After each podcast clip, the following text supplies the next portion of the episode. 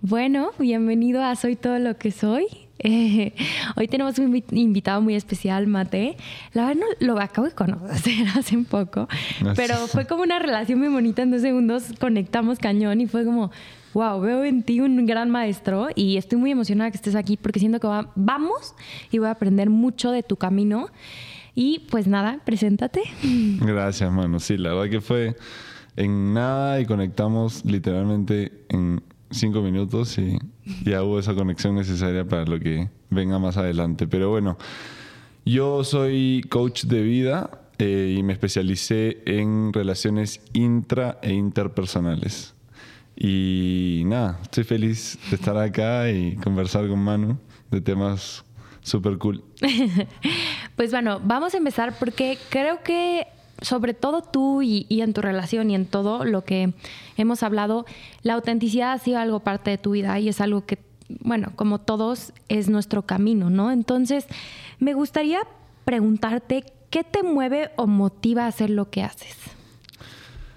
A ver, eh, yo siempre me consideré alguien que tenía mucha sensibilidad social, o sea, con, desde muy chico. Siempre fui muy observador y y eso me, me, llevó a, ayudar a mucha gente sin darme cuenta y poco a poco fui aterrizando estas aptitudes que iba teniendo. A tal punto que, que mucha gente de mi alrededor y la gente que me, que me conocía bien y que me quería me, me impulsaba a que debería de ayudar a gente en ese sentido. Y recién yo, bueno, yo voy a, ya llevo un año, voy a cumplir un año recién acá en México. Eh, con mi novia, con Oriana. Y la verdad que vivimos cosas increíbles, duras, de todo. Y creo que ahí me terminé de convencer de tirarme a la piscina y hacerlo. Y la verdad que estoy demasiado feliz porque tangibilizo todo eso en ayudar a gente. Y me encanta. Dicen que antes de ayudar a la gente, primero te tienes que ayudar a ti. Totalmente, totalmente. Yo toda mi vida he estado en una constante, en un constante trabajo de no ser víctima de mí mismo y de patrones del pasado. Eh, seguramente en otro momento les contaré una historia de cómo es que yo llego a todo esto, pero el gran gestor de todo esto es mi papá. Yo soy como un clon de mi papá, que era un espejo que yo vi toda mi vida y que felizmente tenía la claridad para, para identificar esos patrones que yo pero me pasaban cosas loquísimas, o sea, reaccionaba de la misma manera, este, pensaba igual, nos pasaban las mismas cosas y eso me sirvió también para corregir por ahí las heridas del pasado o ciertos patrones que se repetían en mí y que dije no puedo ser víctima de esto.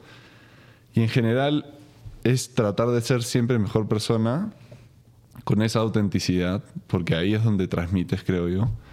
Y, y nada, eso es, es un trabajo permanente y es algo de lo que yo quiero trasladarle a todo el mundo, ¿no? Me encantaría que hablaras de eso porque justo ahorita que lo dices se me hace muy interesante porque hace unos días entendí un patrón muy loco que venía de mi papá, literal repitiendo lo mismo, ¿no? Por ejemplo, y lo voy a decir así en directo y en vivo, mi papá tiene un problema con el dinero muy fuerte. Eh, cada vez que él le llega algo de dinero se siente culpable por tener ese dinero o por no darnos, dárnoslos, ¿no? Eh, entonces es como un sentimiento de culpabilidad que, pues que está en todo. O sea, al final del día, si no nos puede dar algo, se siente culpable. Si, no, si le llega dinero, se siente culpable. Y me di cuenta que yo también lo tenía. Y dije, qué cañón, como estoy repitiendo lo mismo. Pero hasta la forma en la que, híjole, o sea, yo hace un mes necesitaba pagar nómina de, de mi equipo y mi papá siempre pide prestado porque nunca le llega a tiempo el dinero, ¿no? Y entonces yo dije, ¿qué haré? ¿Qué haré? No, nunca me había pasado, nunca en mi vida había prestado, he pedido prestado dinero y dije, ok, voy a pedir prestado.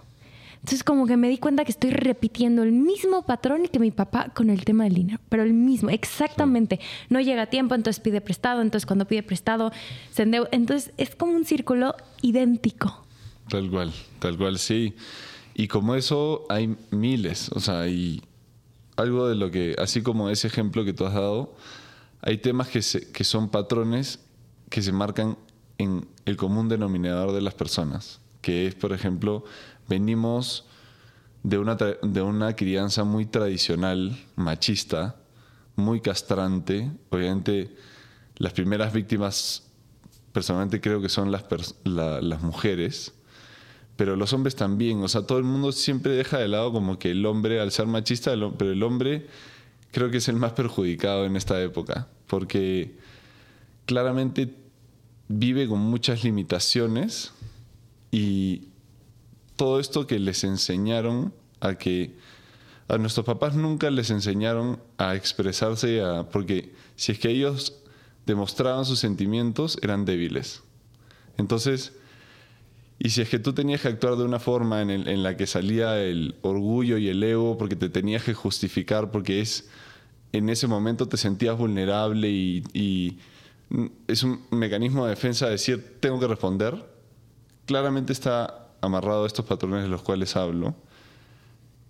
Y ese es el punto crítico en la que de eso depende, que tú puedas manejar una situación en cualquier relación social de manera muy rápida, o sea, solucionar un tema sabiendo que tú tienes la culpa o que puede que tengas la culpa o que no viste una cara de la moneda que otra persona te la puede dar, ya con eso manejas cualquier situación que pueda venir.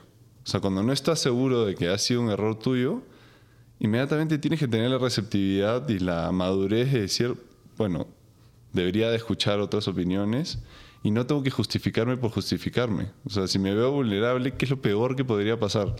O sea, que vas a ser menos, vas a, o sea, no, no, no hay, pero está muy enquistado en, la, en, la, en, estas, en estos patrones que se siguen repitiendo. Y nuevamente digo, de, depende de nuestras generaciones, de las generaciones actuales, de romper con esto de acá. Me encantaría que nos platicaras más porque, digo, yo te conozco y sé que eres una persona muy sensible, pero justo hablas de esta vulnerabilidad que siento que todavía le falta a los hombres como conectar con eso. Muchos lo están haciendo, rompiendo esos patrones, pero siento que todavía sigue habiendo ese, ese, sí, como esa idea falsa de el hombre no siente, el hombre tiene que proveer, el hombre tiene que, ¿sabes?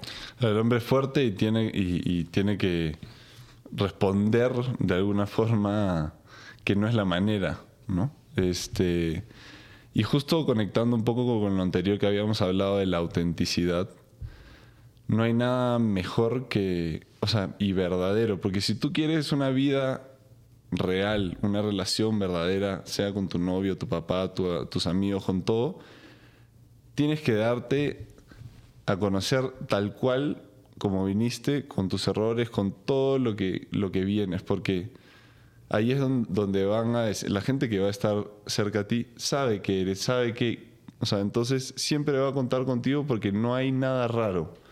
Sabes dónde cada paso que vas a pisar es firme y no es, no sé, no me cuadra o no sé qué va a decir o, o, sea, nada es verdadero. Entonces, es el temor a, demostrar lo verdadero de uno. ¿Por qué crees que nos da tanto miedo? Porque nos enseñaron a que o no nos enseñaron. Repetimos de forma inconsciente estos patrones de los cuales no somos, no, somos realmente conscientes del, resultado, porque sale de forma inconsciente, ¿no? O sea, me veo vulnerable y es como que tengo que fingir ser otra persona que en teoría es más segura. Y al final la seguridad viene cuando eres tú mismo. Y, no sé, no... O sea, es bien fácil decirlo de mi lado. Es que justo me gustaría que tú platicaras de tu lado cómo ha sido ese camino, o sea, qué has tenido que pasar, qué, qué, cuáles son esos patrones que has roto, porque creo que todavía los, creo que como tú siendo hombre, ¿no? O sea, puedes ser un gran ejemplo para otros hombres de decir, pues chance no está tan mal ser vulnerable, chance no está tan mal ser sensible, ¿no? Claro. Porque justo uno de los que vino al principio dijo lo mismo, dijo, yo no había llorado hasta que llegué a tenía 21 años, ¿sabes? Porque me enseñaron, yo era muy sensible y me cerré a eso. Es que cuando, cuando guardas cosas, es como si fuese un, veneno adentro y, y, vas saliendo de diferentes formas y somatizas de forma distinta y es muy tóxico. Entonces, el guardarte cosas, eso lo fui aprendiendo y también gracias a mi papá, y bueno, en general gracias a, la educación que, que, nos dieron a mí, a mis hermanos, mis papás, ellos nos enseñaron a ser hiperadaptables, o sea, a manejarnos en cualquier situación y nos criaron para la vida verdadera, no, oye, tapándote los huecos o, o quitándote las piedras del camino para que no te tropieces. O sea, siempre era vivir, vayan a vivir la vida, ¿no? Entonces, eso hizo que nosotros seamos muy moldeables a cualquier situación, a cualquier persona, con el de más arriba, con el de más abajo. Y ahí cuando eres observador te vas dando cuenta que cuando tú eres tú mismo es donde la gente de verdad valora y lo que te ofrece es verdadero. Entonces, eso fue un poco lo que hizo que yo realzara mucho más mi autenticidad y la potenciara con el tiempo. Eh, y, y no sé, cuando yo empecé a desarrollar estos mecanismos y me iba funcionando, lo más sano era yo exteriorizarlo y, contárselo a la gente cercana y verme vulnerable hacia eso, porque inmediatamente contagias. Y también ha sido esa forma en cómo he podido llegar de manera muy fácil a temas muy sensibles, yo viéndome vulnerable y la otra persona inmediatamente dice, ¿por qué, se siente tan cómodo de, decir eso? Y yo también lo siento, me siento tan seguro de decirlo también, entonces lo suelto. Y así es como va saliendo y cuando sale te dice, no pasó nada, ¿no? ¿Qué es lo peor que puede pasar? Claro, o sea, pero y siempre le digo a pacientes míos o amigos, le digo, dime lo peor que podría, pero lo peor, así, imagínate el peor escenario, ¿qué podría pasar? Y al final nunca es tan grave. Nunca. Nunca. Y yo siento que hasta cuando conectas desde la, como desde este lugar auténtico y vulnerable, la otra persona automáticamente conecta desde ahí, ¿no? O sea, Totalmente. justo cuando yo digo, ay, güey, es que no sé, por ejemplo, en una relación tengo que ser honesta porque algo, algo no siento diferente y qué miedo, ¿no? O sea, y creo que desde ahí es donde mejor conectas. Sí. sí. Perdón.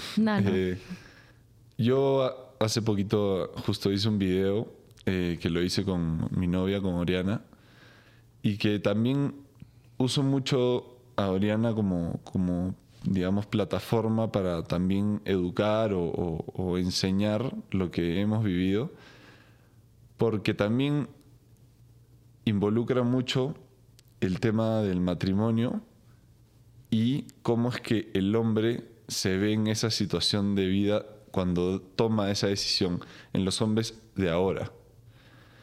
Los hombres de ahora, que estoy hablando en un intervalo de edad de entre, no sé, 25 eh, y 35 años, en la que normalmente ya tomas la decisión de decir, quiero algo verdadero, quiero, o sea, ya viví todo lo que quería vivir, hice lo que hice, todas las cagadas que quería hacer, y me, todas las fiestas, en fin, y, y, me metí con tal y cual y era. Pero eso, eso al final hay un punto, tiene fecha de vencimiento y que no y que yo yo personalmente pienso que se tiene que vivir sí o sí porque muchas generaciones antiguas estaba mal visto y o sea la vida está hecha para vivirse y experiencias es lo que nutre de quiénes somos ahora. Entonces el hombre en esa etapa cuando ya toma esa decisión ya vivió lo que tenía que vivir para mí también es un momento de uno de los momentos de la vida del hombre de mayor vulnerabilidad porque se tiene que entregar tal y como es, con todas estas trabas de las que estábamos hablando, frente a una pareja. Y obviamente lo que vas a querer es una relación totalmente verdadera, sana. Auténtica. Auténtica, exacto. Entonces, lo primero que tienes que hacer es decir, puta, acá estoy en pelotas y así soy en pelotas. con las cosas, o sea, tengo estas inseguridades, tengo este tema y tengo, o sea, pero así me va a querer. Y no hay nada raro, no hay nada que salga en el pasado, porque normalmente siempre tapamos esas cosas y siempre salen y al final van a salir. Entonces yo dije, yo quiero que mi relación, si tomé esta decisión, es ponerle todo el peso que implica. Perdón, no, no les había dicho, pero o sea, me voy a casar con ella. Este, y yo dije, quiero que esto realmente sea de la manera correcta y con todo lo que implica. Entonces yo dije, quiero ser el mejor esposo, para de ahí ser el mejor papá y no cometer los errores del pasado que otros han cometido, ¿no? Mis papás están separados y eso también me ayudó a, a entender mucho más varios de los errores que muchos han cometido, que al final, perdón, pero no son errores, solo que no les no tenían la capacidad ni la estructura ni la plataforma para poder expresarlo y sentirse cómodo. Y responsabilizarse. Exacto. No, y qué interesante lo que dices, como es como primero yo decido trabajar en mí, decido trabajar en estos para no repetirlos en mi relación, ¿no? Porque digo, aquí en México, quiero decirlo, está todavía muy como integrado en la sociedad del pasas de casa a tu mamá a casa de tu, de tu esposo o de tu esposa, ¿no? Entonces ni siquiera tienes un momento de conocerte o de... Y me gusta que toques el tema de las relaciones porque justo me gustaría hablar qué es una relación auténtica, qué es, cómo se logra eso. Es porque yo creo, y yo sigo en ese proceso, y creo que no lo hemos hablado y me encantaría que indagáramos sobre eso, porque yo una de las relaciones más auténticas que he visto ha sido la tuya y la de Ori, 100% y lo digo así. Qué linda, gracias. Pero es porque ha sido un gran trabajo y tú me lo has, me lo, me lo has dicho, ¿sabes? No es algo de un día a otro y, a ver, llegar vulnerable y desnudarte enfrente de alguien, y no solo hablo de desnudarte físicamente, sino desnudarte adentro, Obvio. mucho miedo, sobre todo por cosas del pasado que, que las cagado. Obviamente somos humanos, ¿no? Entonces, muchas veces como quieres llegar y, mira, soy la persona perfecta para ti en este momento, pero niego mi pasado. Claro. Entonces, ¿para ti qué es? ¿Cómo, cómo es eso posible, una relación auténtica? Bueno, tengo la, la suerte de que Oriana es muy auténtica. Y claramente eso fue lo que más me enamoró de ella, ¿no? O sea, tú conoces a Ori y es, o sea, es ella y siempre fue ella. Eh, y ¿Tú? por eso es que ella también me enseñó mucho. O sea, sin, sin, muchas veces ella sin darse cuenta. Pero una relación auténtica es un poco lo que estábamos hablando antes de, ok, ¿queremos que esto funcione de verdad? O sea, ¿lo queremos de verdad o no? O sea, sí, ese es el primer paso que hay que tener muy, muy claro para todo el mundo. Es, ya, vamos a ir para adelante con todo esto. Obviamente, antes es un proceso de conocerse, de enamoramiento, que todo es lindo y maravilloso y eso, pero cuando ya ha pasado eso y sabes y, y has visto a esa persona en situaciones en las que ha salido cosas que nunca habías visto, reacciones distintas. Entonces, yo como consejo a, a, muchas personas es no se apuren, nunca se apuren en conozcan mucho a las personas este, y todos tenemos inseguridades y si es que ya uno viene trabajando el tema, es muy fácil ayudar. Es, como dije, verse, verse frente a la otra persona vulnerable hace que la otra saque lo otro, se sienta cómodo y abre una ventana que nunca había abierto y que se siente cómodo y, de ahí todos los pasos que den son firmes. Y no vas pisando huevos diciendo, no sé, y, o celos y no sé qué, porque no confías, porque todo es como que no, no sé cómo habrá sido su pasado. Todo claro. ¿Cuáles han sido los aspectos de vulnerabilidad que tú como lograste o llegaste como a presentar? Mira, nosotros tuvimos una experiencia no muy buena cuando llegamos a México. Eh, nos, nos estafaron, el tema es que nunca nos llegaron a pagar, íbamos a trabajar en una empresa y, en fin, fue, fue un momento duro porque igual yo felizmente tenía ahorros y con eso sobrevivimos, pero igual dijimos, y estamos aquí en México, nos encanta México, vamos a generar oportunidades a, a salir adelante de esta, ¿no? Pero nada de, de regresar y, y ir por el camino fácil, ¿no? Vamos a pelearla.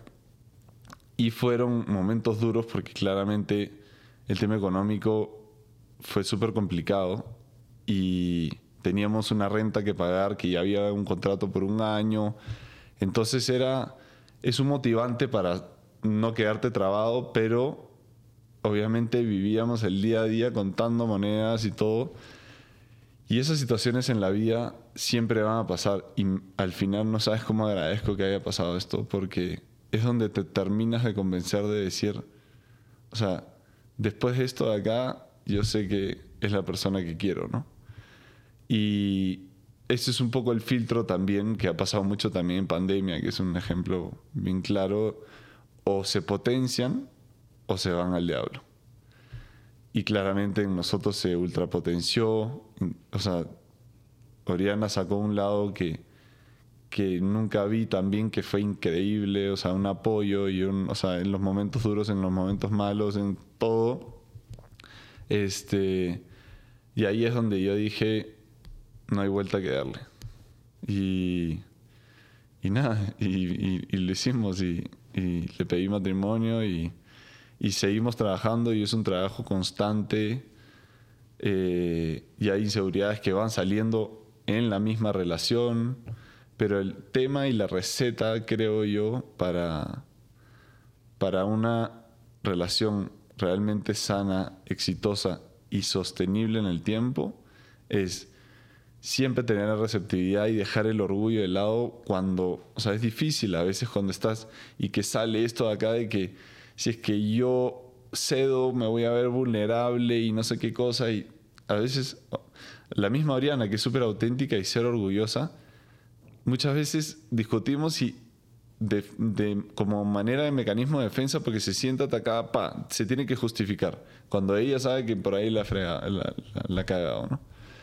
Y, pero cuando lo identificas realmente dices, ya no puedo, no puedo responder, ya, calma, escucha lo que te va a decir, por ahí hay un punto que no, pero es esa, es encontrar esa, uno, identificar cuándo es que se está saliendo el orgullo, el ego, para controlarlo y decir, ya, no puede salir, tengo que escuchar.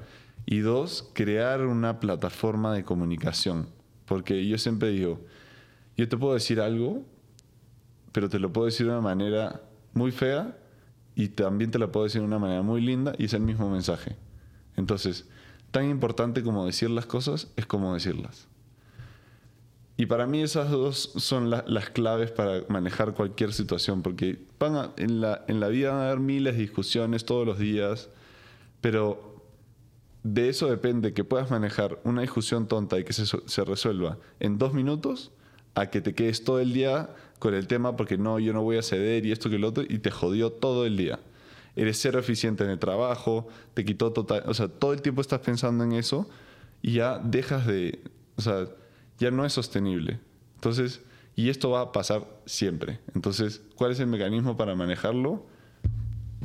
Orgullo al culo y, y tener la capacidad de escuchar y comunicarse. Me encanta, me hace muchísimo sentido. Y me quedé con algo que te lo iba a preguntar, pero no te quería.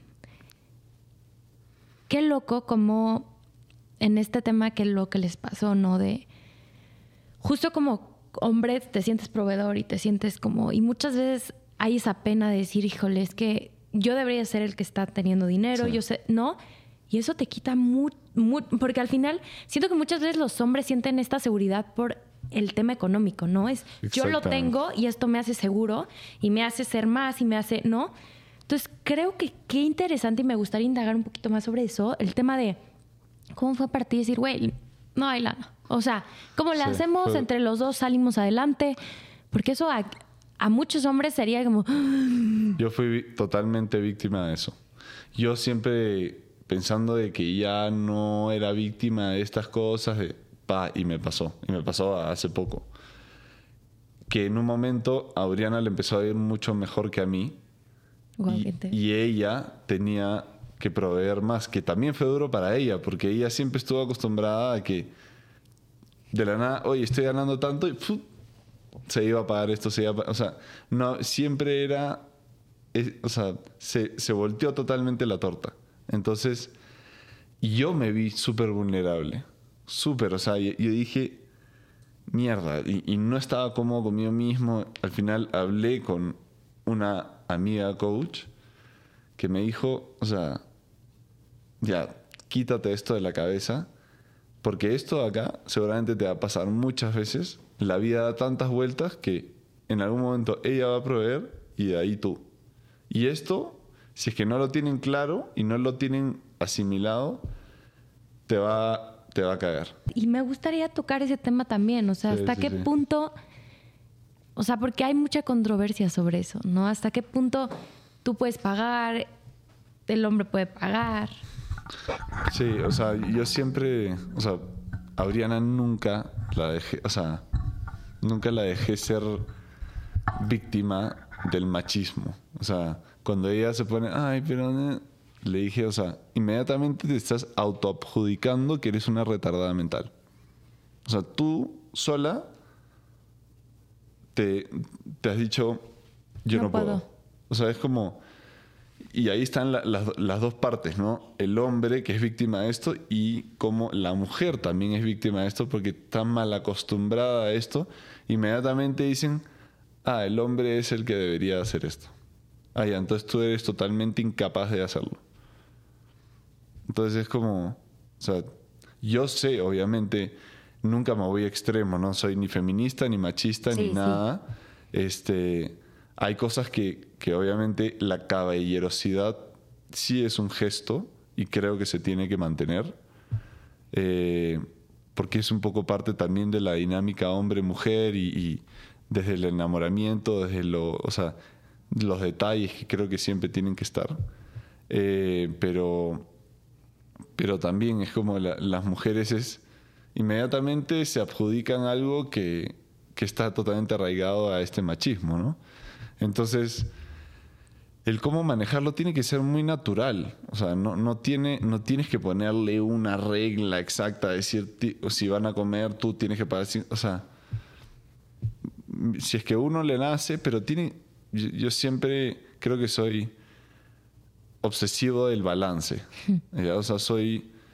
Siempre tengo que generar un balance porque yo soy mucho de dar. O sea, me, me encanta ayudar, pero pasa mucho y me pasó mucho en la vida de chico y mi papá también es un poco esas- esos patrones que se, se, eh, son muy de los dos. Es que mi papá, por ejemplo, y yo somos los primeros. O sea, alguien tiene un problema o alguien necesita ayuda, el primero que levanta esa mano soy yo. Entonces, no te preocupes, yo te ayudo, esto que el otro. Pero la gente se malacostumbra y antes yo me quedaba con un esquema de decir, como yo te ayudé, tú me deberías ayudar más adelante y de esta forma, como yo creo que, que yo te ayudé, ¿no? Entonces, cuando no se cumple, inmediatamente tú dices, puta, este de acá no, no puedo creer, porque, y te empiezas a hacer, no puedo creer que yo le haya ayudado y él no. Y entonces te empiezas a hacer una película y un vómito negro en la cabeza que dices, ¿por qué este, es así? Entonces, el final que se cae eres tú, ¿no? Entonces, aprendí que si quieres hacerlo es porque te sale y porque tú quieres. Es mi naturaleza y me va a pasar siempre. Y mi mamá siempre me decía, es un don, pero tienes que saber usarlo. Y tal cual. Al final aprendí que me encanta hacerlo. Y si es que no recibo nada a cambio, bueno, lo hice yo, pero por ahí esa persona con la que en teoría contaba que puede que también me pueda ayudar, si no lo hace, bueno, ok, ya sé que ya no puedo contar con esa persona. Este, pero así es como vas manejando situaciones, ¿no? Sí, y también lo que dices, por ejemplo, yo siempre he tenido un poco un- una disyuntiva con esto, porque energéticamente todos tenemos el femenino y el masculino entre nosotros, ¿no? O sea, somos un balance de eso.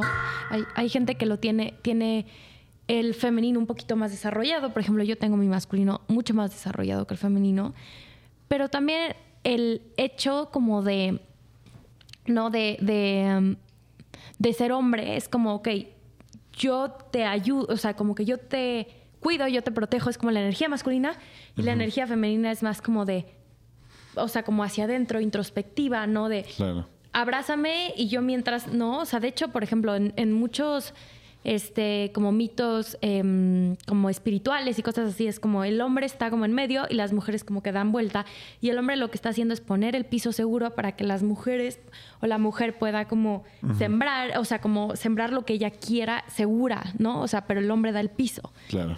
Entonces, ¿cómo, ¿cómo haces que eso sea un balance en la vida? Porque también yo no estoy en contra de eso, ¿no? O sea, yo ahorita veo muchas, muchos, por ejemplo, y te lo comentaba, TikToks, muchas cosas de mujeres diciendo como, sí, yo este, tengo el dinero, pero yo me merezco que todo me lo paguen o que todo me lo inviten.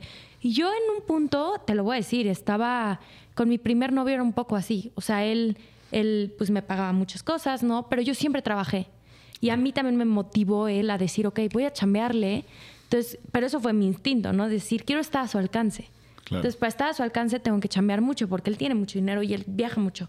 Y yo quiero lo mismo. Entonces, era mucho más chiquita que ella, que él, pero eh, yo le invitaba a viajes. O sea, desde chiquita he tenido esa idea de 50, no 50-50, pero de yo te doy, tú me das, como mis papás. O sea, es algo que aprendí también visualmente de mis papás. Pero qué difícil es quitar eso que ya está arraigado en la sociedad. Sí, bueno, es para ponerlo en palabras se llama creencias limitantes. Y que muchas veces no sabemos el origen de estas creencias limitantes porque es el ecosistema en el que nos criamos.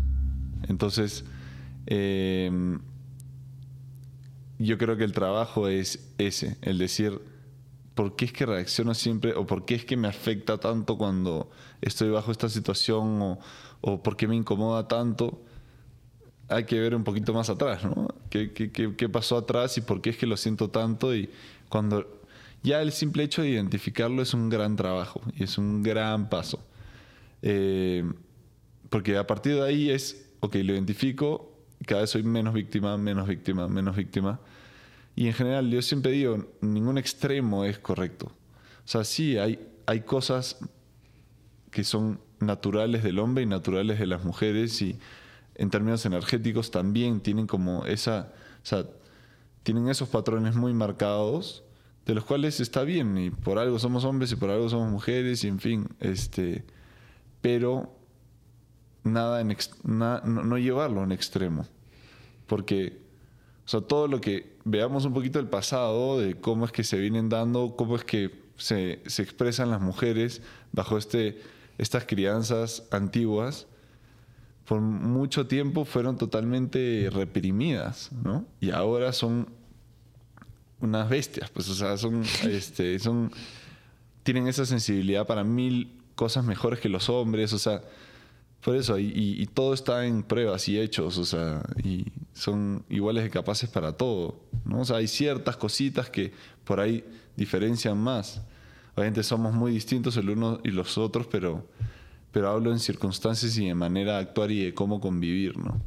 Y hablando ahorita de los extremos, me encantaría tocar un tema contigo de este positivismo compulsivo que está existiendo hoy en día y que, güey, siento que Tú como coach seguro lo entenderás y yo también lo veo, ¿no? De piensa que todo es bueno, cambia tu mente, puras cosas positivas y velo todo positivo y es como, güey, es ya.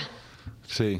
Em, sí, bueno, toda esta era es muy de... Todo tiene que ser rápido, ¿no? O sea, no puedes sufrir, es, rápido, va para adelante. Em, yo era yo siempre he sido muy positivo, muy... Eh, y no me permitía realmente procesar las cosas malas por ahí o las cosas, las cosas difíciles de la vida, ¿no?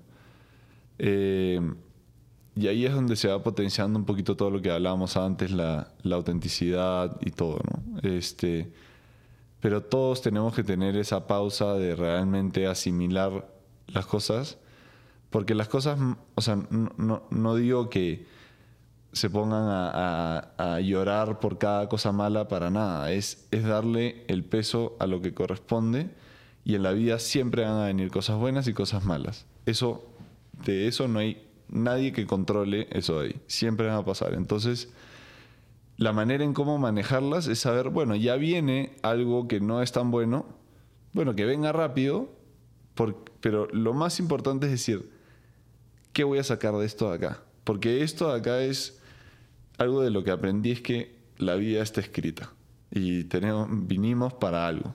Y cuando pasan cosas en la vida es como que tú crees que tienes este rumbo y este camino, pasa algo y te mete una cachetada, ¡pac! y te lleva hacia otro lado. Entonces, eso, en eso no hay control. Y donde nos va llevando es donde tienes que ir, no hay que ir en contra de la vida.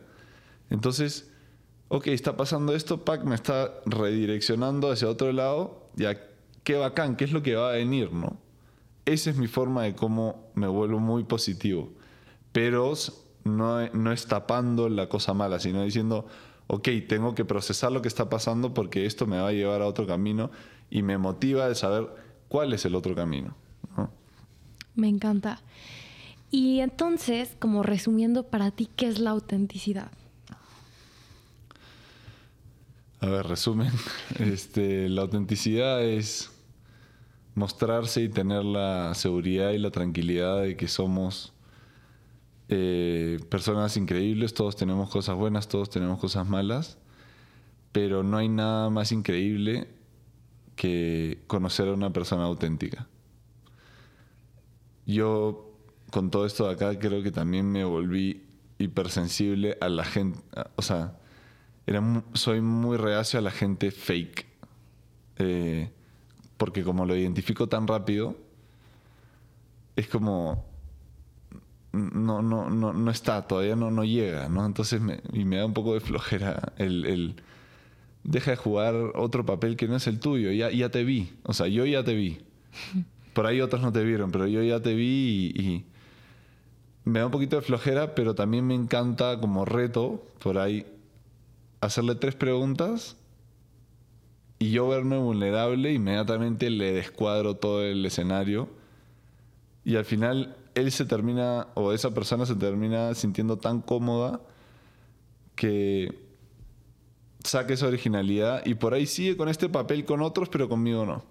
Entonces, eso también me encanta, ¿no? Pero, este, resumen, hay que mostrarse como somos porque cuando tú, es, es, un tema energético también, cuando tú transmites esa originalidad, dices, qué rico, qué rico tener, o sea, el que es imbécil y es imbécil de verdad, yo lo quiero porque es imbécil. Ah, tal cual, o sea, es esa originalidad y esa es energía, energía buena y se transmite con quien sea. Me encanta. Y bueno, ¿quieres agregar algo más? Em, no sé, no sé qué. Bueno, hemos hablado de varios temas. Sí. Este. Sí, yo, yo, o sea, creo que con lo que podríamos cerrar, porque sí quiero eh, hacer un poco de hincapié, porque creo que es un patrón común en, gran parte de, de generaciones de la nuestra, menores, mayores, pero dentro de ese rango es, estamos a tiempo y somos las generaciones que depende de nosotros romper con esos patrones y no ser víctimas porque todas las relaciones sociales sanas son cuando somos auténticos y verdaderos. Si no, estás formando o entrando a una relación, pero hablo de relaciones sociales, de todo, falsas o que no son claras. Depende, si quieres eso, sigue tu camino. Pero creo que todos queremos claridad en la vida y, gente auténtica que nos quiera, con la que pasemos tiempo de verdad.